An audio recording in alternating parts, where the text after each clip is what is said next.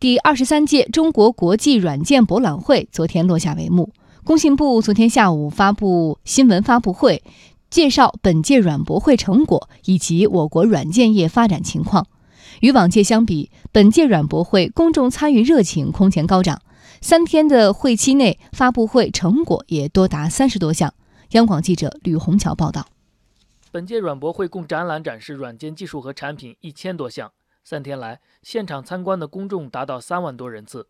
软博会首次打造的在线全景数字展馆，利用三维成像软件技术呈现真实展区，目前观众人数也达到一点八万，公众参与热情空前高涨。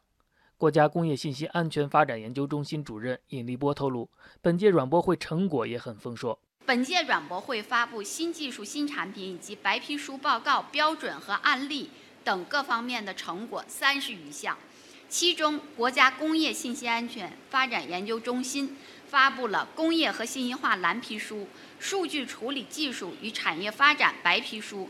并成立相关推进组，以及人工智能融合发展与安全应用实验室。另外，软博会在线交易平台一项交易额达到七十六亿元。工信部新闻发言人、信软司司长谢少峰说：“软博会成果丰硕的背后是软件全面融入经济社会各领域，软件创新引擎作用更加凸显。软件信息服务消费的占比提升至百分之四十六点八。”全国开展网络化的协同服务型的制造和个性化的定制的企业的比例分别达到了百分之三十三点七、百分之二十四点七和百分之七点六。工业企业的数字化研发工具的普及率、关键工序数控化率分别增至百分之六十八点六和百分之四十八点五。更加难得的是，在全球贸易保护主义抬头的情况下。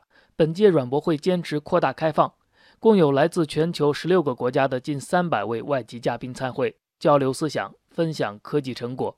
事实上，中国一直在推动信息技术交流和软件产业成果互惠共享。二零一八年，国外软件企业在华收入约为一千九百四十六亿美元，取得快速发展。